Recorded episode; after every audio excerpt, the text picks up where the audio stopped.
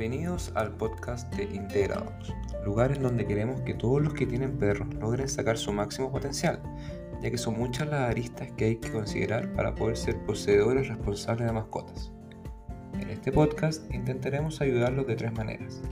Primero, hablaremos de temas que consideramos importantes desde nuestra perspectiva y basándonos en evidencia científica actualizada.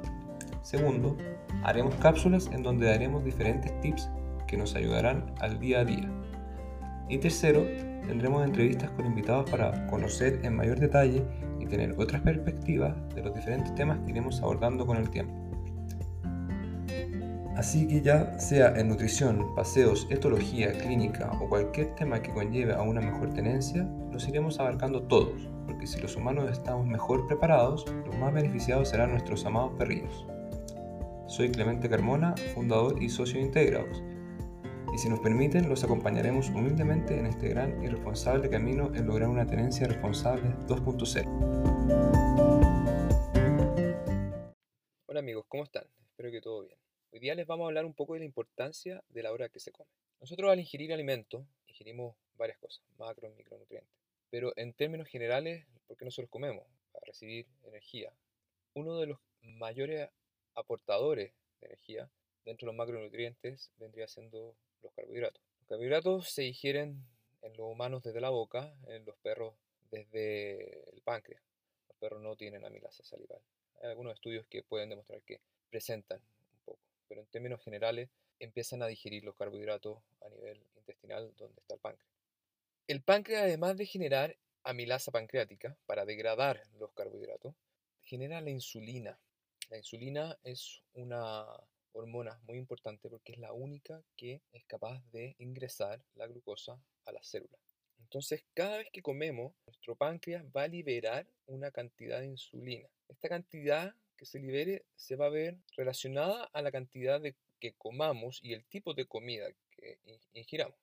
La insulina entonces es la hormona que hace que la glucosa de los alimentos se meta a las células del torrente sanguíneo. Es de suma importancia ya que la glucosa libre en sangre es tóxica para nuestro cuerpo. Entonces es muy importante que salga de la sangre y que logre ingresar a la célula para que la célula, dentro de las mitocondrias, se pueda utilizar. Además la insulina es la hormona de la reserva que se llama, ya que se encarga de almacenar los carbos que no se utilizan en grasa. Entonces, todo lo que uno ingiera, si no se utiliza, la misma insulina se encarga de que carbohidratos, esta glucosa, se termine transformando en grasa. Y esta, obviamente, la grasa se va a almacenar en los adipocitos, que son células grasas. Entre más temprano nosotros comamos, más tiempo va a tener el organismo en bajar estos niveles de insulina en la sangre. Lo típico que siempre nos han dicho nuestros papás, no es bueno ir a acostarse con el estómago lleno, ¿verdad? Así los carbos podrían ser utilizados y no ser transformados también en grasa. Eso es importante. Al final, que todo lo que ingiramos, las calorías, se puedan utilizar y que no, no comamos de más, porque todo eso se va a transformar en grasa gracias a la insulina. Además, otra cosa bien importante la insulina, que inhibe la lipólisis. O sea, por un lado la insulina, todo lo que sobra, lo transforma en grasa, pero por otro lado también inhibe que se utilice la grasa. Existe algo que se llama el biorritmo de los adipocitos. ¿Qué quiere decir esto? Que tienen un ritmo biológico, ¿verdad? Pero los adipocitos tienen un juego entre que se vacían y se llenan. El momento del día en que los adipocitos se vacían va a ser por la noche, pero durante el día estos se van a llenar. Esto también se llama anabolismo diurno y catabolismo nocturno. Tiene que ser mientras se duerme. Nos sirve, por ejemplo, una siesta. Tiene que haber un ritmo continuo de, de dormir, ¿ya? Para que el adipocito se vacíe, va a necesitar ciertas señales químicas que se tienen que dar durante un, sueño prolongado. Pero si andamos con la insulina en la sangre alta, esta le va a decir al adipocito que se cargue, porque la insulina es una hormona anabolizante.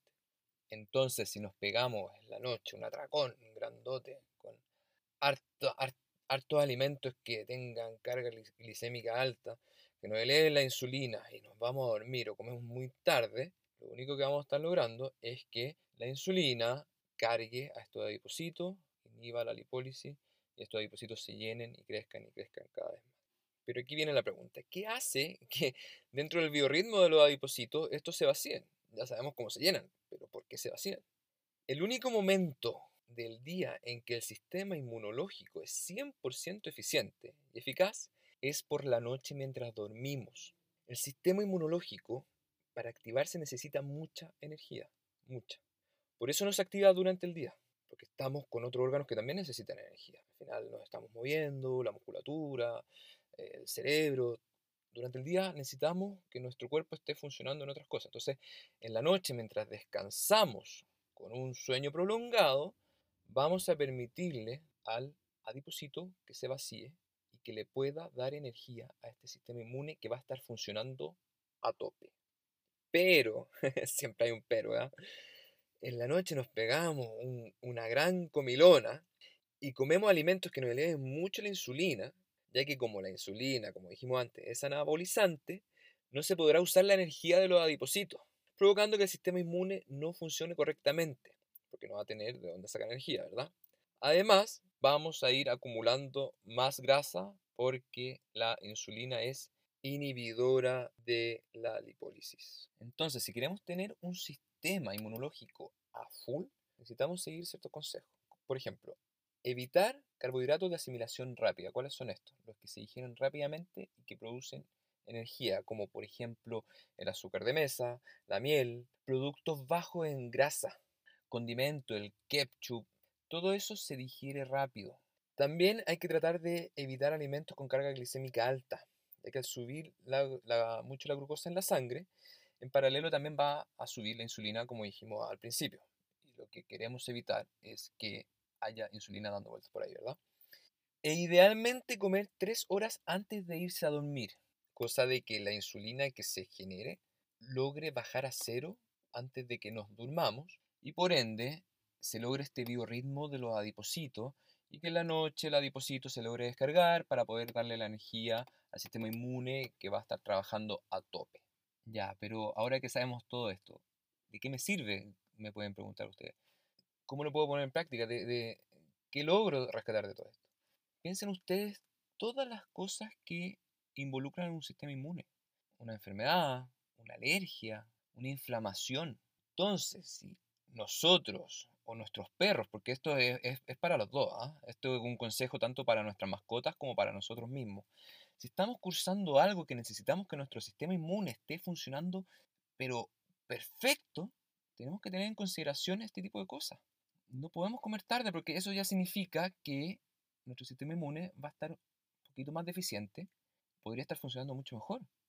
Entonces, si estamos con alguna condición en la cual necesitamos que nuestro sistema inmune esté a tope, funcionando perfecto, necesitamos tener esto en consideración para poder ayudarlo.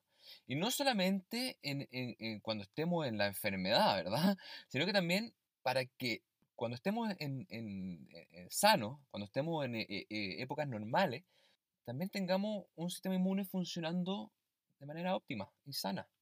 Entonces, a nuestros perritos no les demos su comida tan tarde nosotros no comamos tan tarde. Y no porque estemos enfermos, sino que para evitar también enfermedades.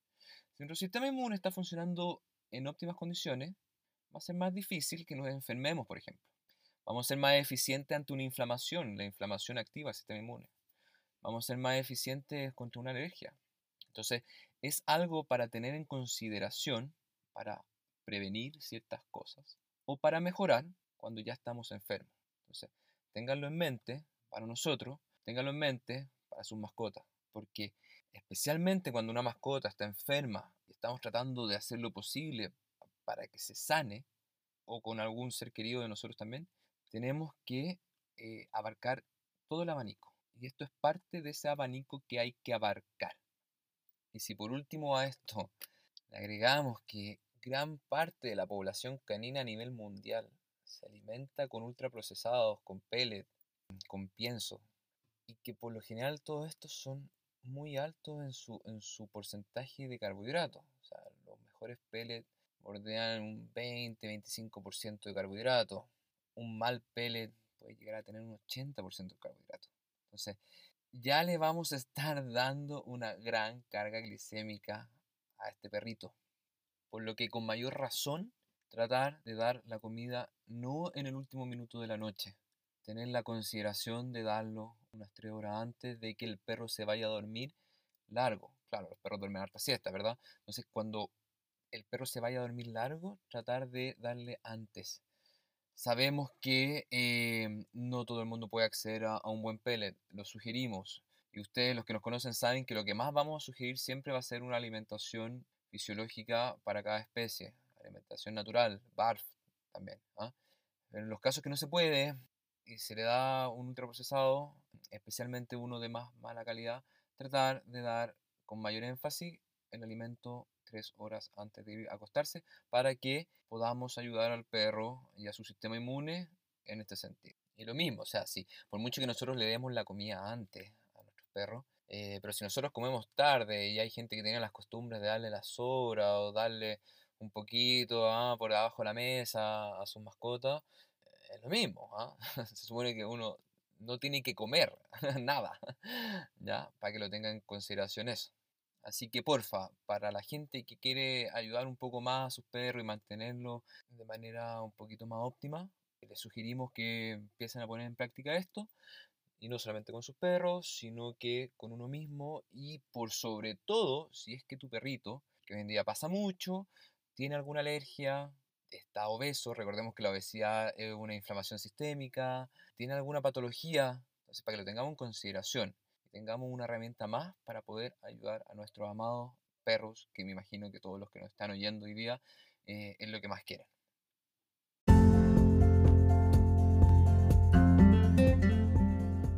Bueno, eso ha sido todo en el episodio de hoy. Esperamos les haya gustado y que se haya podido lograr el objetivo de enseñarles poder generarles nuevas inquietudes para que ustedes puedan introducirse en temas que no consideraban y así se logre una mejor tenencia responsable. Cada vez somos más los que tenemos mascotas y son muchas las cosas que hay que hacer y tener en mente a la hora de tener una. Si quieres ayudarnos a que crezcamos y logremos difundir aún más nuestro podcast, los invitamos a seguirnos para que no se pierdan ninguno de nuestros episodios. También lo puedes compartir en tus redes sociales para que logremos llegar a más y a más personas. Si tienes algún comentario que hacernos o alguna crítica constructiva o te gustaría que abarquemos algún tema en particular, nos puedes escribir en nuestras redes sociales. Felices en leerte. Nos despedimos, muchas gracias por escucharnos y será hasta la próxima.